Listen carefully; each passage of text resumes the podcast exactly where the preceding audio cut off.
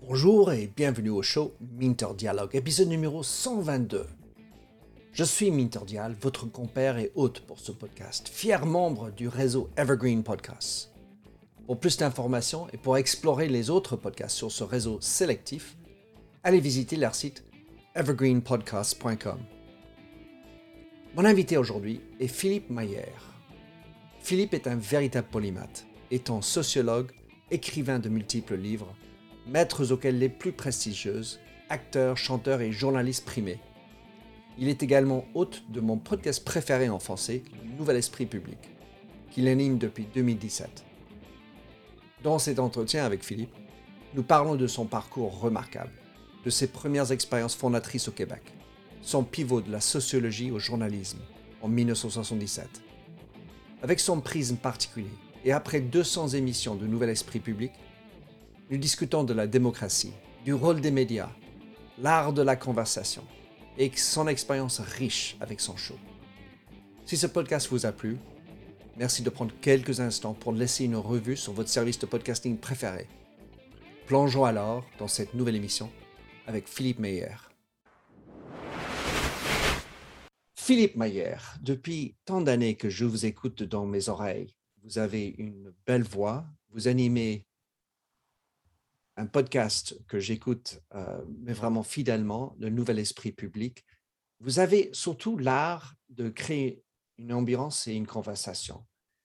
Et avec un parcours qui est lumineux, vous étiez sociologue, journaliste, acteur, chanteur, vous êtes forcé et auteur, Thespien euh, et, quelqu'un qui m'inspire. Donc, dans vos propres mots, comment est-ce que vous souhaiteriez vous présenter La vérité, c'est que j'ai en effet fait ces activités dont vous venez de parler, mais ça n'était jamais prémédité.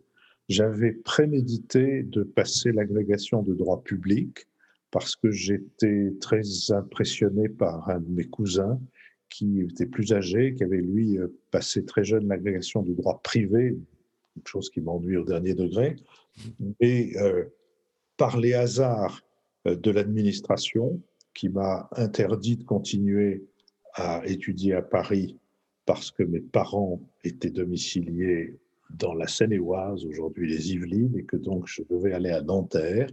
Euh, je me suis retrouvé à Nanterre euh, dans les années qui ont euh, précédé et connu mai 68. Et là, j'ai fait mon droit. Je me suis inscrit en droit à Nanterre, mais comme ça m'ennuyait un peu toute la partie droit privé, je me suis inscrit en sociologie. Et puis, c'était 66, 67, 67, 68, etc. Du coup, du coup, je me suis trouvé en, comment dirais, après mai 68, que j'avais fait, comme on dit aujourd'hui, avec Paul Ricoeur, c'est-à-dire avec un parti de réformiste qui n'a pas beaucoup marqué l'événement, euh, comme vous le savez. J'étais tellement fatigué que je, je voulais changer d'air et je suis parti, j'ai profité d'une bourse pour aller au Québec.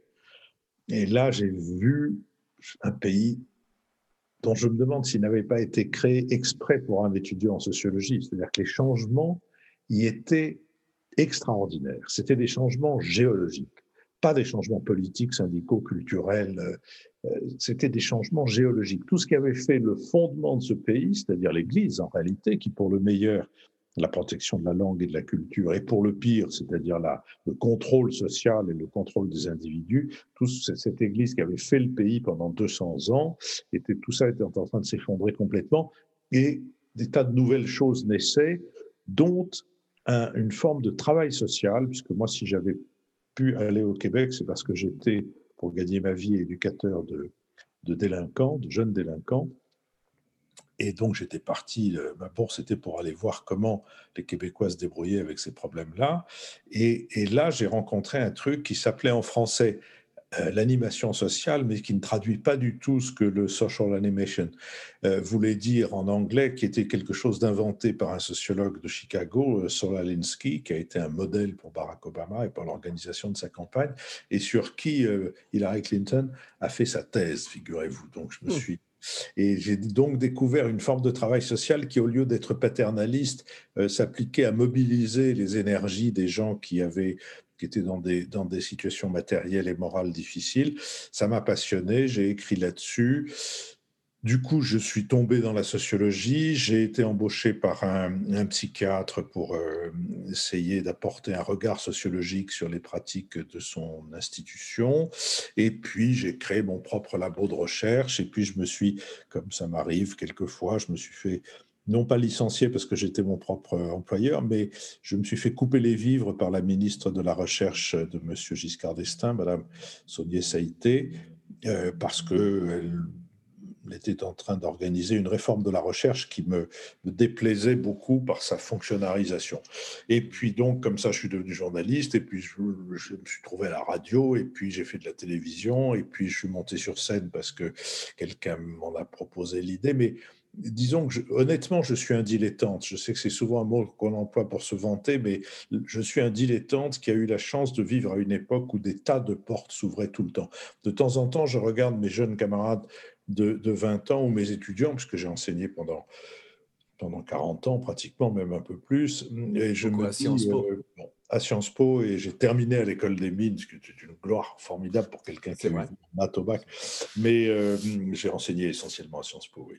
Et, je les regarde et je me dis, bon, un chien, euh, là j'ai un, un, stagiaire, un assistant qui a 21 ans et qui est en deuxième année de Sciences Po c'est un garçon doué, solide, qui travaille, et je me dis, bon, ben, lui, il va falloir qu'il se batte bien plus que moi. Comme...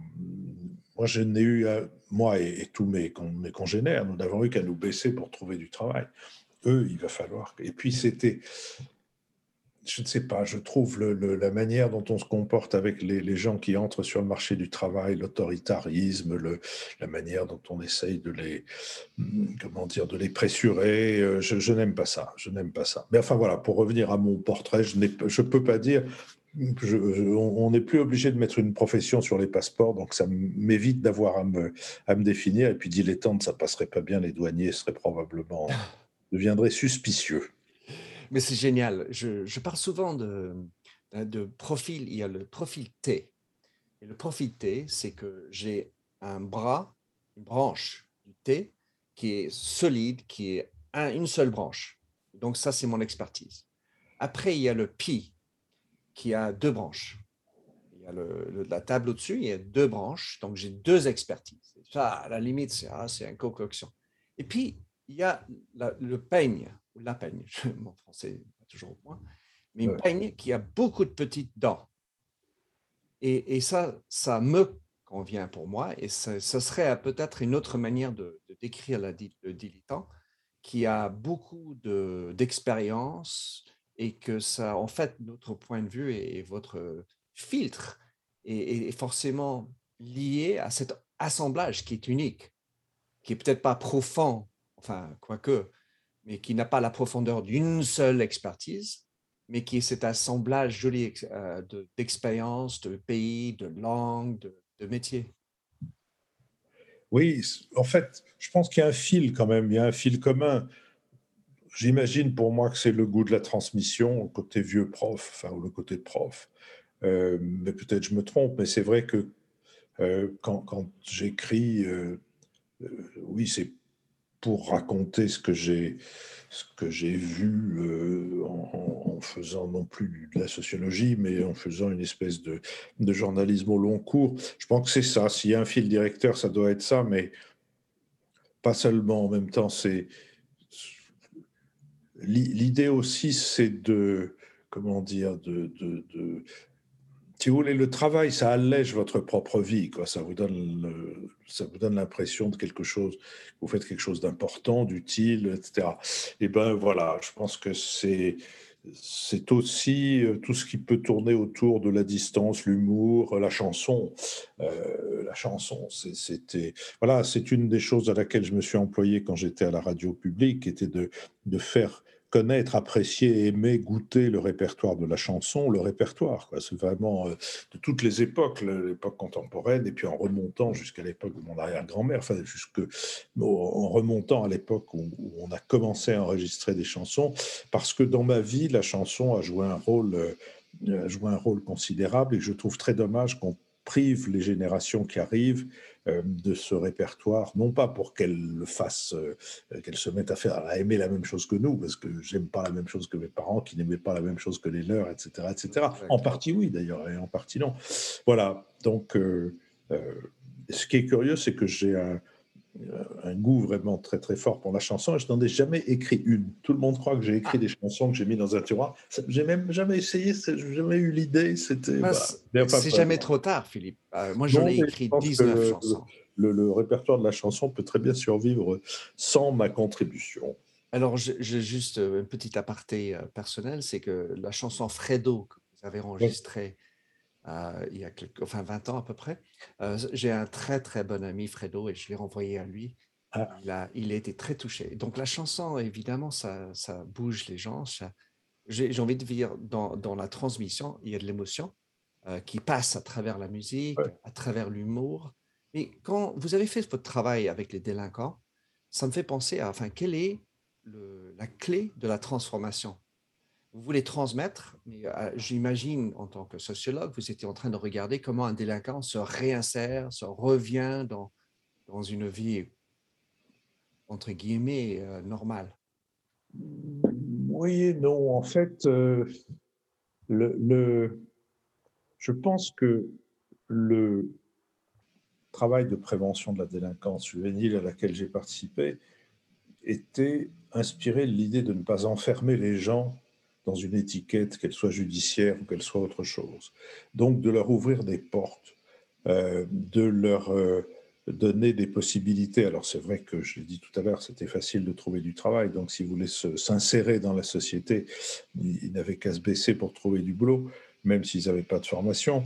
Mais je dirais que mon, goût euh, comme sociologue et comme historien, puisque j'ai fait ma thèse avec beaucoup d'histoire sociale, euh, me porte à essayer de d'aller voir les choses et de les raconter euh, parce que c'est la condition nécessaire pour qu'elles puissent être transformées. Euh, je suis très frappé de ce que, au, au 19e siècle, au milieu du 19e siècle, quand s'est passé en France cette grande transformation, la première révolution industrielle, il y avait une quantité considérable de bouleversements et donc de problèmes qui allaient avec le déplacement des populations, leur logement, leur santé, le travail des femmes, le travail des enfants, l'alcoolisme, le repos, euh, la médecine, etc. Et tous ces problèmes ont été étudiés euh, par des sociétés savantes, philanthropiques, qui ont fait des monographies sur euh, le, travail des enfants dans les mines, sur euh, euh, l'accouchement euh, dans, telle ou telle nouvelle cité ouvrière, ou, etc. Et à partir de tout ce travail de collecte d'informations, des théoriciens ont construit des réponses à, à, cette question sociale qui était la question du 19e siècle. Marx, d'un côté, l'Église de l'autre, par exemple, ont élaboré leur doctrine à partir de ces mêmes collectes d'informations qui avaient été euh, rassemblées par le docteur Villermé euh, sous l'autorité de l'Académie des sciences morales et politiques. Et ça m'a toujours frappé. C'est la connaissance euh, du, terrain qui permet ensuite d'élaborer des doctrines, et c'est pas le contraire. Voilà, donc moi j'ai participé très volontiers à cette cette entreprise-là qui est de connaître un peu mieux le, certains terrains, donc en l'occurrence, oui, la délinquance, mais aussi euh, d'autres sujets auxquels je m'étais intéressé quand je, quand je faisais le sociologue, comme disent les Italiens. J'aime beaucoup cette formule italienne où on ne dit pas je, je, suis avocat, on dit je fais l'avocat, mais faccio l'avocat. Ben voilà, on faccio le sociologue. Ben voilà. C'est intéressant l'histoire de faire d'aller sur le terrain, être dans le réel. Et pour avoir vécu quatre ans également au Québec, je sais combien être sur le terrain et dans la terre est aussi propice là-bas. Philippe, dans votre parcours, vous avez donc fait depuis les années 70 beaucoup de journalisme dans plein d'endroits. Et ensuite, ce qui m'a attiré vers vous, et comment je suis tombé sur vous, c'est votre podcast. Et, je voulais savoir comment vous êtes arrivé à ce, canal, parce que vous goûtez à beaucoup, vous avez fait plein d'autres médias dans la transmission. Le podcast, c'est arrivé comment pour vous? Écoutez, ça encore, c'est arrivé comme le reste, c'est-à-dire sans que je le veuille, ni que je le prévoie. J'ai dû quitter la radio de service public euh, en étant dans un très, très aigu désaccord avec ces nouveaux dirigeants. Euh, bon, ben voilà, euh, je m'en allais. À l'époque, je faisais deux émissions, une émission sur la chanson et une émission d'analyse politique d'un sujet national et d'un sujet international chaque semaine. Ces deux émissions avaient eu la chance de rencontrer un public qui était très heureux et bon, et finalement, elles s'arrêtent. Et moi, euh, j'ai d'autres projets. Je dis, bon, ben voilà, ça s'arrête. J'ai été 35 ans à la radio, faire autre chose. Et autre chose, pour moi, ça voulait dire voyager. Parce qu'à un moment de ma vie, quand je faisais de la recherche, j'ai beaucoup voyagé. J'ai eu la chance de me faire des amis dans pas mal d'endroits du monde mais la radio m'a empêché de refaire des voyages au long cours. Je pouvais faire des.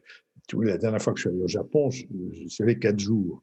Euh, donc euh, voilà, c'est pas beaucoup. Euh, c'est mieux que, que pas. C'est loin, c'est loin pour quatre jours. C'est loin pour quatre jours. Et donc là, je voulais retrouver les voyages dans lesquels on, presque à la limite, on ne sait pas quand est-ce qu'on va revenir.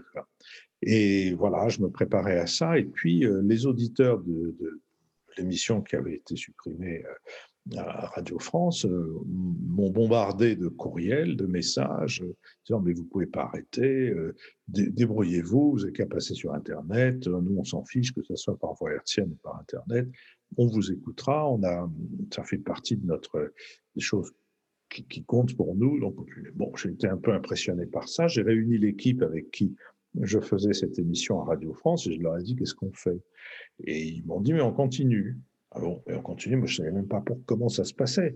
Donc j'ai lancé une espèce de d'appel autour de moi en disant tu connais des gens qui font du podcast? Et il y a, y a, on m'a donné l'adresse d'un type qui m'a dit non moi je peux pas faire ça mais je vais vous envoyer à quelqu'un qui produit des podcasts et je suis arrivé euh, euh, je suis allé voir Julien Deville, un garçon qui à l'époque devait avoir 26 ans, mmh. euh, qui m'a vu arriver avec une émission qui n'était pas du tout ce qu'il faisait lui dans les podcasts. C'était et, mais qui a, eu la l'idée que bah, bah, ça valait la peine d'essayer. Et il a essayé, donc c'est lui qui s'est occupé de la partie matérielle, ça faire en sorte que la semaine d'après, on se retrouve proposé au, et puis là, bon, après, il y a le bouche à oreille. Alors, le, bouche à oreille fait qu'on est passé de, je crois, 31 euh, 000 auditeurs par mois à 300 000 par mois. Donc, ça fait une multiplication par 10 en 4 ans. Ce n'est pas l'essentiel. Bien sûr, tout le monde est content d'avoir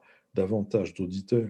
Mais ce qui compte, c'est que le lien avec les auditeurs, cette camaraderie, cette euh, complicité, cette euh, espèce de respect mutuel, euh, voilà, il, est, il, était, il était fort et il l'est un peu plus, je dirais, depuis qu'on est dans les podcasts, parce que les gens ont compris que c'était plus difficile à faire, euh, en ce sens que matériellement, il faut en assumer toute la fabrication, alors qu'à la radio, vous arrivez, vous faites votre émission, vous partez, c'est pas vous qui vous occupez de la diffusion, ni de, etc. Donc voilà, c'est le podcast m'est arrivé par hasard, et je dirais qu'il est arrivé au bon moment parce que moi, je quittais une radio dont je trouvais que l'évolution était malsaine. C'était une évolution conformiste, une évolution autoritaire euh, et une évolution, euh, je dirais, euh, oui, enfin, du, qui relève de ces nouveaux académismes qui plombent le, débat social. Et je me retrouve, je vais vous donner un exemple quand j'ai créé l'émission euh, d'analyse politique euh, qui est maintenant en podcast, euh, c'était à la demande du directeur de France Culture, qui voulait quelque chose d'un peu différent de ce qui se faisait en matière politique. Je lui ai proposé cette émission de conversation, cette espèce de salon à l'ancienne, et il n'a pas du tout été convaincu. Et, il m'a dit, mais, mais tu veux vraiment faire ça? Et je lui ai dit oui. Et tu y crois? Euh, Ben oui. Bon, ben essaye. Ben, le service public, c'était ça, c'était essaye. L'émission a duré 20 ans euh, à l'antenne et elle continue donc sur le podcast, comme vous savez. Donc, on vous, on vous donnait la possibilité de prendre un risque, on le prenait avec vous. Euh, ça, aujourd'hui, la radio que j'ai quittée n'est absolument plus capable de le faire. Et je suis très heureux d'avoir, à l'inverse, d'être arrivé dans un univers, l'univers du podcast, où ben, oui, essaye. Et on essaye. Avec une certaine liberté. Avec une liberté complète, absolument, avec une, avec une liberté que nous sommes les seuls à pouvoir limiter. L'autre liberté, c'est celle de nos auditeurs qui, s'ils trouvent qu'on est complètement délirant, euh, ne nous écouteront plus. Mais il se trouve que ce n'est pas ça qui se passe. Euh, et, et, donc voilà, donc on est vraiment dans un. Si vous voulez, euh, je me fiche complètement. Alors c'est dû aussi à l'âge, hein, il faut bien dire que Je veux dire que matériellement, je suis à l'abri du besoin. Si demain matin mon podcast s'arrête, je, mes revenus n'en souffriront pas.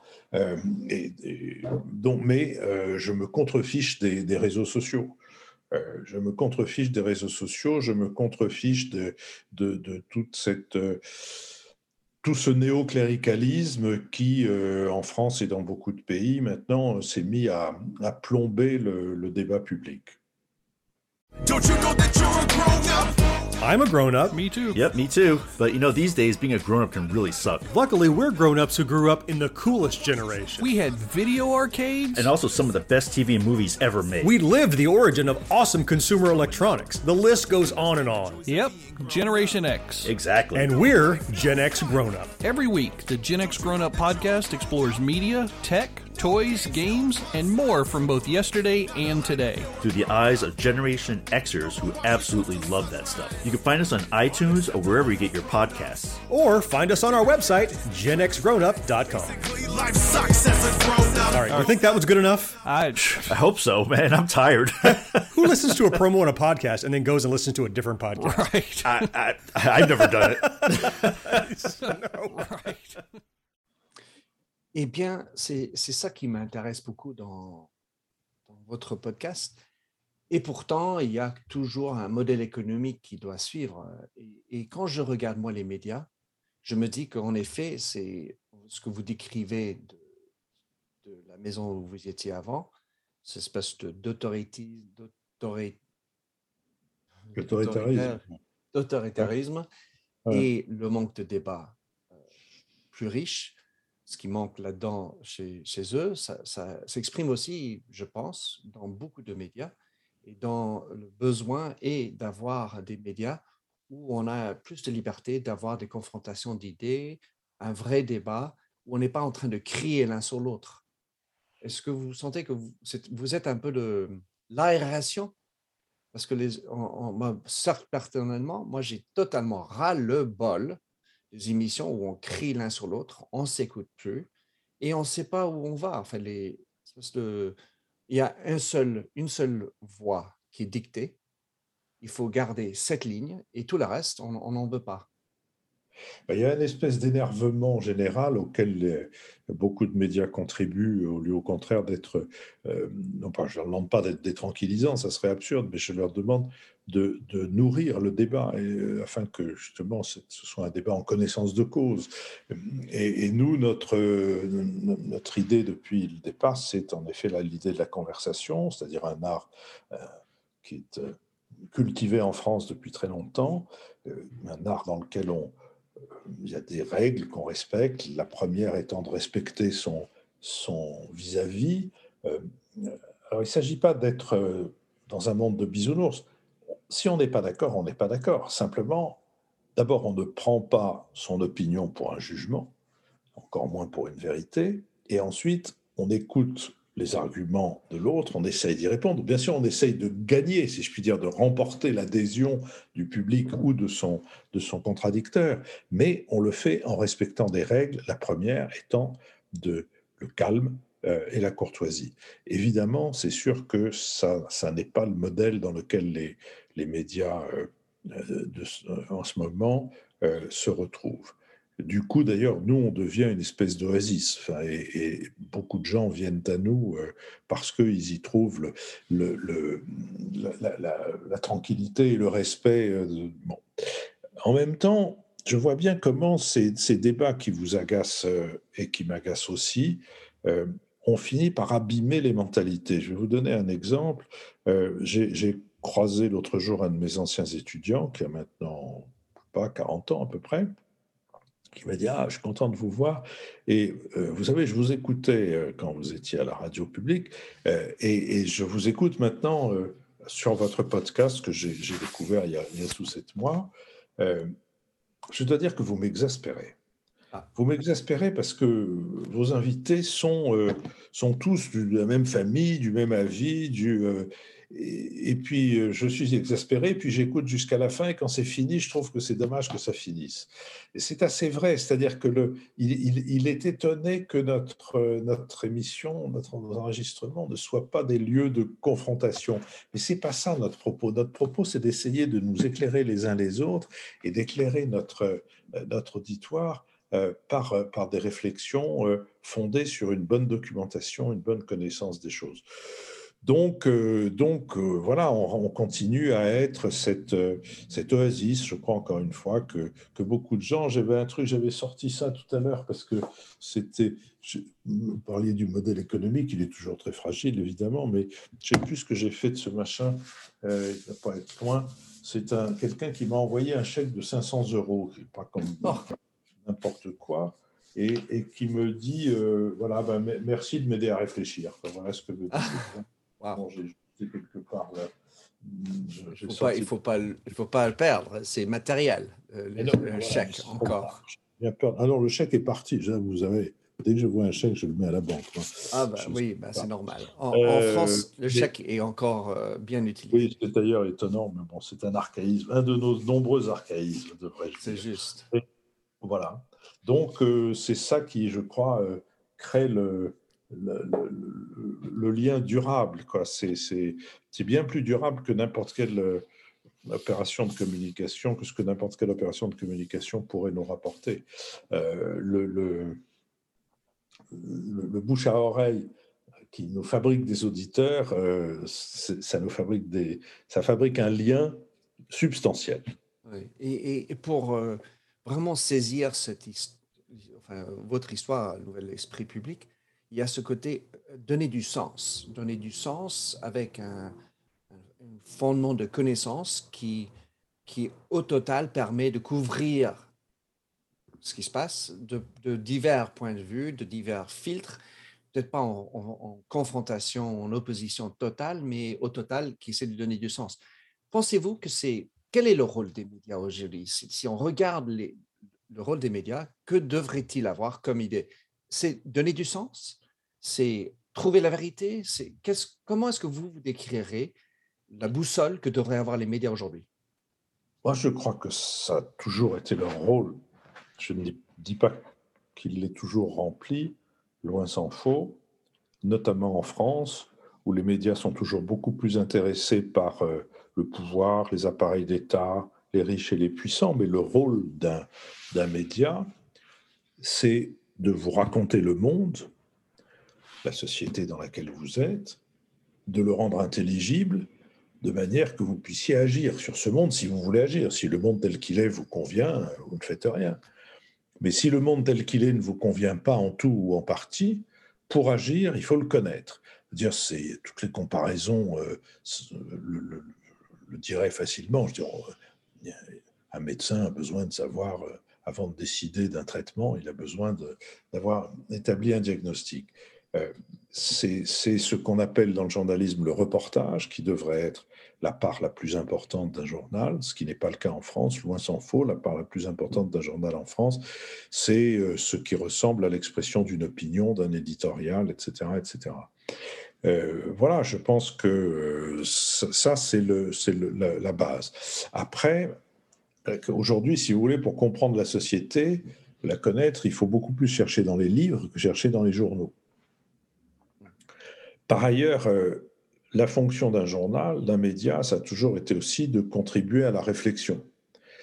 Contribuer à la réflexion, ça veut dire d'abord euh, faire les choses avec, euh, j'allais dire modestie, enfin, en tout cas avec le sentiment que je disais tout à l'heure que ce, ne sont que nos opinions. Je ne sais plus qui disait à quelqu'un d'autre, je ne suis pas du tout de votre avis, et, l'autre lui répondait, je crois que c'est ce qu'il dit, bon, nous ne sommes donc, vrai, que par nos opinions.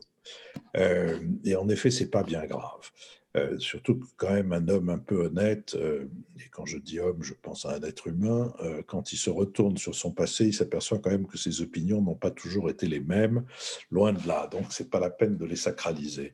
donc voilà, je pense que la contribution à la réflexion, à l'analyse, doit être d'abord paisible, documentée, et se nourrir de la contradiction se nourrir de la contradiction. Ça, ça devient plus rare dans une presse et dans des médias qui recherchent un son de cloche et qui ont tendance à diaboliser ceux qui ne sont pas dans le courant de pensée dominant. Qui d'ailleurs, du coup, eux-mêmes, ça me frappe parce que euh, je, regarde ça euh, euh, avec assez d'attention. les, gens qui sont diabolisés par ceux qui tiennent le, haut du pavé dans les médias deviennent à leur tour extrêmement excessifs dans la défense de leur euh, de, de, comment dire de la pluralité d'opinion. Je vais vous donner un exemple. L'autre jour, j'entends quelqu'un, euh, un, de ces éditorialistes qui sont justement euh, mal vus dans les dans les médias dominants, qui dit oui, ils, ont ils ont parlé de tel, tel intellectuel de, droite en disant euh, on dit de lui, il est complètement fou, c'est comme l'Union soviétique, on enferme les gens dans des hôpitaux psychiatriques, etc. Je ne pas exagérer quand même, je dirais une métaphore, c'est une métaphore, pas à confondre avec l'expression d'une réalité. Donc si le débat se radicalise à ce point-là, franchement, on va vivre dans, un air difficile à respirer.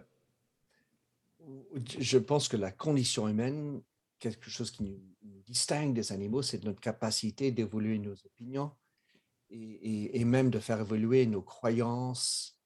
Euh, car en fait, si on reste borné sur un point de vue, j'ai l'impression plus on agit, plus on vieillit, plus on devient ancré, aigri, puis une espèce de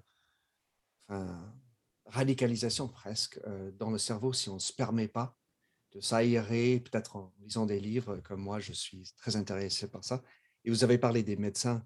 L'idée aussi, et ça c'est quelque chose que je voudrais vous, que vous commentiez, c'est qu'un un, médecin doit connaître son, la médecine, doit connaître les, les, enfin, les pathologies, etc.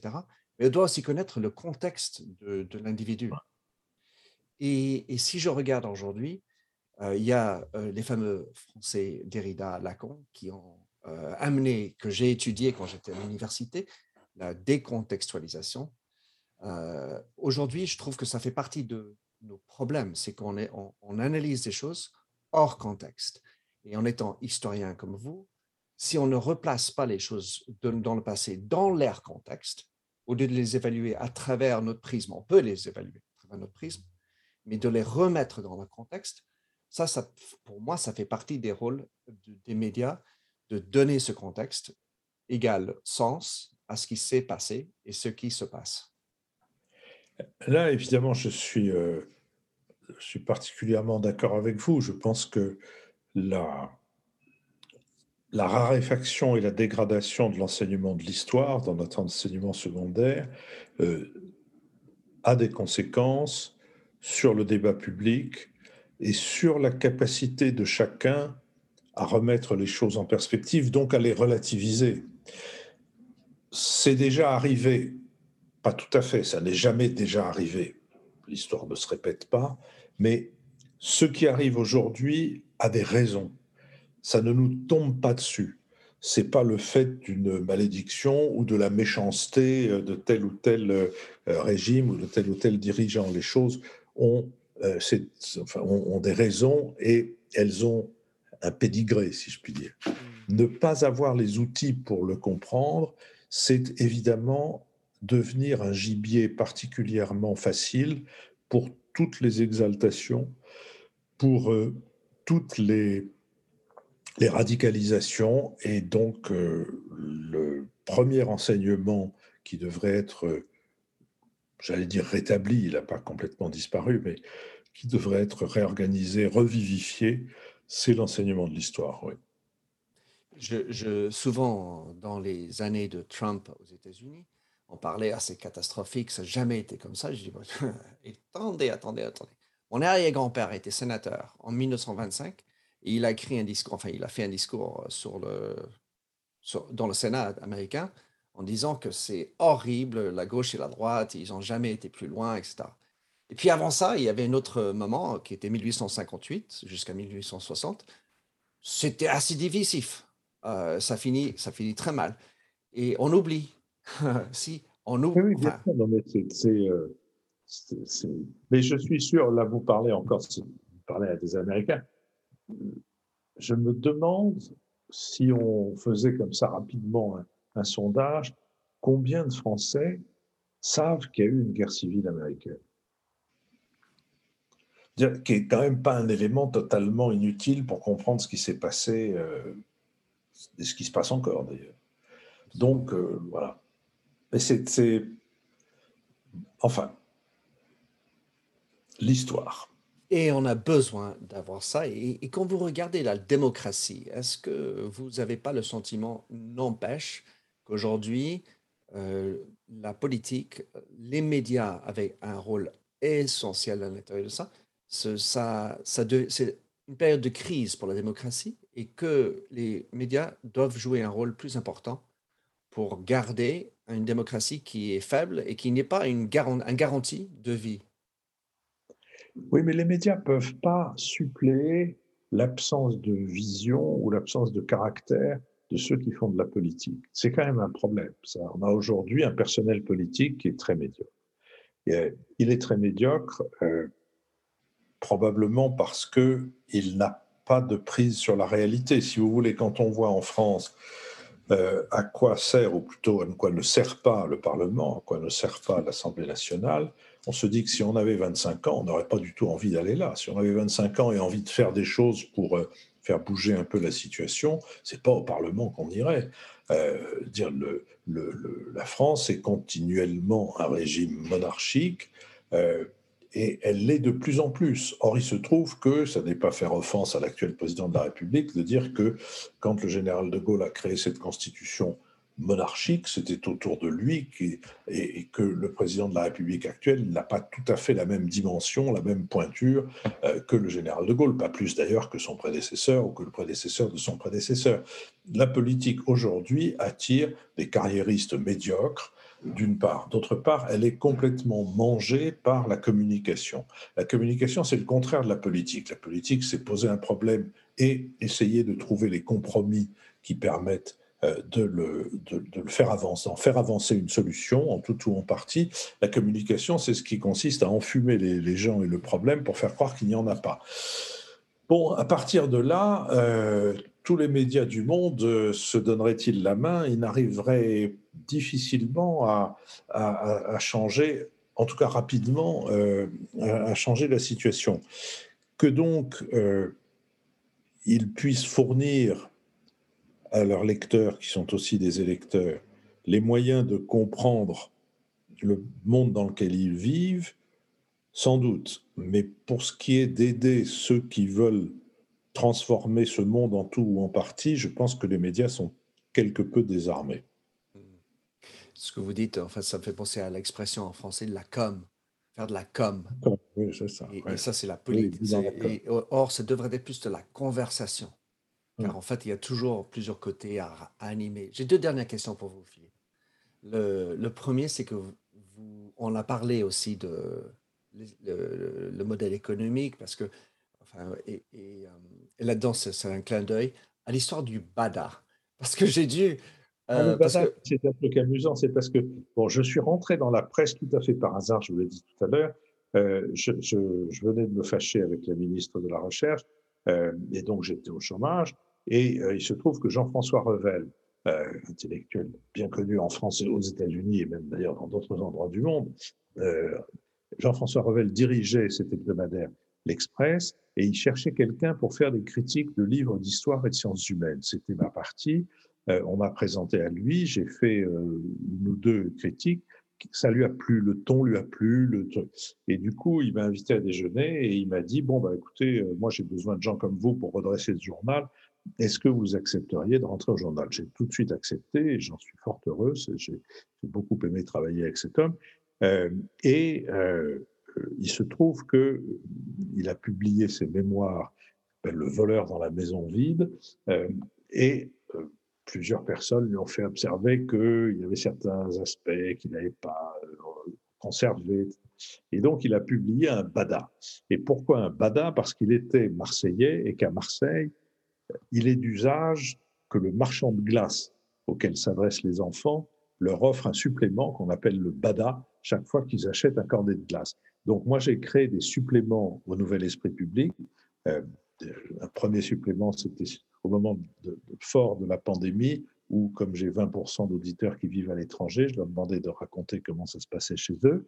Euh, et puis maintenant, un, un, bada culturel, où je demande à des gens qui ont une activité dans le domaine de l'écriture de raconter euh, leur vie. Ça prend aussi bien un danseur étoile que des scénaristes, que des gens qui ont restauré un château Renaissance, qu'une une agent, un impresario d'actrices, d'acteurs, euh, etc. Enfin voilà, c'est traductrice. J'ai récemment fait euh, un, un, bada en deux épisodes passionnants avec Sarah Vermand, qui est la traductrice du romancier que je considère comme un des plus grands romanciers américain contemporain, sinon le plus grand, qui s'appelle Philippe Meyer, malheureusement pour ah lui. Bon, j'en sais rien, mais enfin plutôt pour moi. Et puis, hein, elle est aussi la traductrice d'un romancier canadien, celui-là, Michael Christie, qui a publié un livre en français, ça s'appelle Lorsque le dernier arbre, ce qui n'est pas la traduction du titre anglais. C'est un très remarquable roman, une sorte de thriller écologico-politique, euh, très très bien. Enfin bref, donc elle nous a expliqué ce que c'était que la traduction pour elle, qui est aussi actrice. Ça a été très intéressant. Donc ces BADA, ces suppléments, nous permettent d'aller un peu plus loin dans certaines directions. Et génial, j'adore comment vous racontez ça. Euh, pour vous donner mon angle d'anglo-américain, euh, c'est que vous avez fait maintenant plus de centaines de badass qui va vers badass badass. S'il y avait juste un S de plus, vous serez un badass, Philippe. Oui, on um, échapperait à ça. je voulais juste vous parler de ça aussi. Mais dernière, dernière, dernière question. Vous avez parlé de la chanson, vous avez, vous avez touché à plein d'art euh, et vous avez une musique tout à fait extraordinaire pour ouvrir euh, le nouvel esprit public euh, de Vorlac. Pouvez nous racontez-nous votre choix alors, c'est un, mouvement d'un trio de Dvorak, trio piano, violon, violoncelle, donc un trio tchèque. Euh, enfin, le trio est français, le, de compositeurs est tchèque. Euh, et il est euh, l'un des compositeurs qui, au 19e siècle et au début du 20e, se sont inspirés des mélodies populaires ou des danses populaires. Lui, en l'occurrence, là, ce sont des danses qu'on appelle les danses dumka ou dumki, parce que je ne sais pas très bien quel est le pluriel en, en, tchèque. Euh, et donc, il a écrit six euh, danses d'Umki qui sont là interprétées par le trio Wanderer, qui est maintenant un trio connu dans le monde entier, récompensé, apprécié, demandé dans le monde entier, mais que moi j'ai connu quand ils étaient au conservatoire à Paris et qui n'avaient pas d'ailleurs encore formé leur trio. Et c'est une aventure d'amitié avec eux depuis 35 ans. Euh, c'est le premier disque qu'ils ont fait, c'était celui-là. Ils n'étaient pas dans cette formation, d'ailleurs, parce que le violoniste a changé entre-temps. Mais le premier disque qu'ils ont fait euh, comportait ces trios qui sont très agréables, évidemment, et très dansants, euh, puisqu'ils sont composés à partir de danse. et j'ai trouvé que ça faisait un, un, générique très agréable. Et il se trouve que je ne suis pas le seul à l'avoir trouvé, c'est un générique qui a été adopté par les, par, les auditeurs. Euh, et, j'ai eu, après, je crois, une dizaine d'années de, d'émissions à France Culture avec cette, ce générique, euh, j'ai eu le mauvais réflexe de dire oh bon peut-être changer un peu cette idée qu'on a qu'il faut toujours changer euh, bon. et j'ai mis autre chose je me suis fait par les auditeurs qui ont dit non mais ça va pas non mais vous vous croyez où? C'est à nous ce machin là vous me privez? Donc, c'est rendu, c'est rendu. Voilà, c'est aussi une histoire d'amitié d'ailleurs, puisque avec le trio Wanderer, donc il y a beaucoup d'histoires d'amitié autour de ma propre histoire et autour de l'histoire du Nouvel Esprit Public. Je m'en doutais, et, ça me fait penser à, Il y a un point dans cette musique où il y a une pause. Et ensuite, cette pause, pregnant pause, vous permet de vous introduire. C'est juste un plaisir de vous écouter. Merci d'avoir alloué ce temps. Merci d'avoir pris le temps de, Comment est-ce que parler de moi, qui est un sujet sur lequel euh, je suis toujours prompt à, m'étendre, mais surtout merci de, de faire connaître ce, ce podcast euh, parce que Je pense qu'il y a beaucoup de gens qui trouveront ce qu'ils n'arrivent pas, euh, qu'ils cherchent sans arriver à le trouver ailleurs. Donc, euh, voilà. On va, on, va, on va essayer de faire un peu de pub pour trouver votre podcast, vous suivre, Philippe.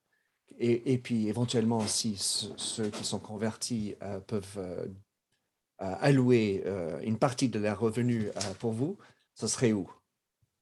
Alors, tout ça se trouve sur notre site, très simple, le nouvel esprit public sans séparation, le nouvel esprit public.fr. Et là, vous trouvez tout. Vous trouvez le lien pour écouter les émissions, le lien pour écouter les BADA, le lien pour financer l'émission. L'avantage étant que les Français sont euh, profite d'une réduction fiscale, 66% quand même, de la somme qu'il nous, qu'il nous donne. Et puis alors on trouve aussi des innovations récentes, comme par exemple le, le compendium, le compte-rendu analytique de chaque émission. C'est-à-dire que nous sommes le seul podcast qui puisse se lire et s'écouter. Et on trouve euh, une fenêtre de recherche qui permet, si vous voulez savoir, donc ça fait maintenant 4 ans et plus de 200 émissions, si vous voulez savoir euh, euh, ce que nous avons dit à propos de l'Allemagne, maintenant que la chancelière est en train de partir, ben vous mettez, tapez Allemagne dans la fenêtre de recherche et vous voyez arriver toutes les émissions thématiques ou non euh, que nous avons, dans lesquelles nous avons parlé de l'Allemagne. Et puis, il y a aussi la liste des thématiques, puisque 15 fois par an, 15 semaines par an, au lieu de faire une émission de commentaires de l'actualité, nous faisons une émission autour d'un thème qui est dans l'actualité, mais pas dans l'actualité chaude. Et je dirais que cet été, on a fait beaucoup de choses sur des pays et on a eu le nez plutôt creux, puisqu'on avait fait quelque chose sur la zone Indo-Pacifique où euh, on s'agite beaucoup maintenant, quelque chose sur Taïwan où on s'agite pas moins, quelque chose sur le Nigeria.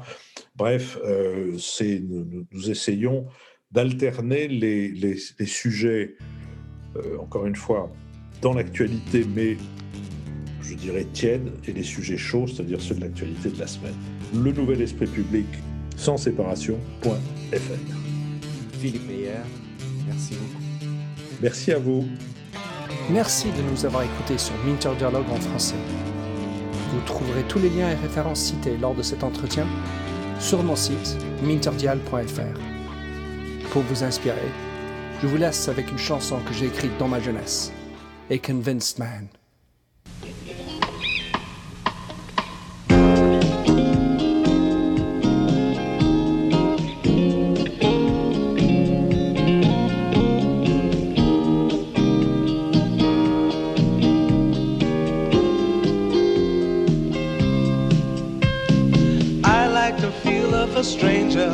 Tucked around me, precipitating the danger to feel free. Trust is the reason, still I won't tell the lie. I sit here passively, hope for your respect, anticipating the thrill of your intellect. Maybe I tell myself there's no use in me lying. I'm a convinced man building an urge. I'm a convinced man to live and die submerged. A convinced man in the arms of a woman. I'm a convinced man, challenge my fate. I'm a convinced man, competition's innate. A convinced man of a woman. Despise revenges and struggle with deceit. Live for the challenge so life's not incomplete. What's wrong with challenge? I know soon we all die. I like the feel of a stranger tucked around me, precipitating the danger free, trust in my reason, and let me show you why. I'm a convinced man, practicing my lines. I'm a convinced man, here in these confines, a convinced man in the arms of a woman. I'm a convinced man, admit to the test. I'm a convinced man. I'm ready for an arrest. I'm a convinced man in the arms of a woman.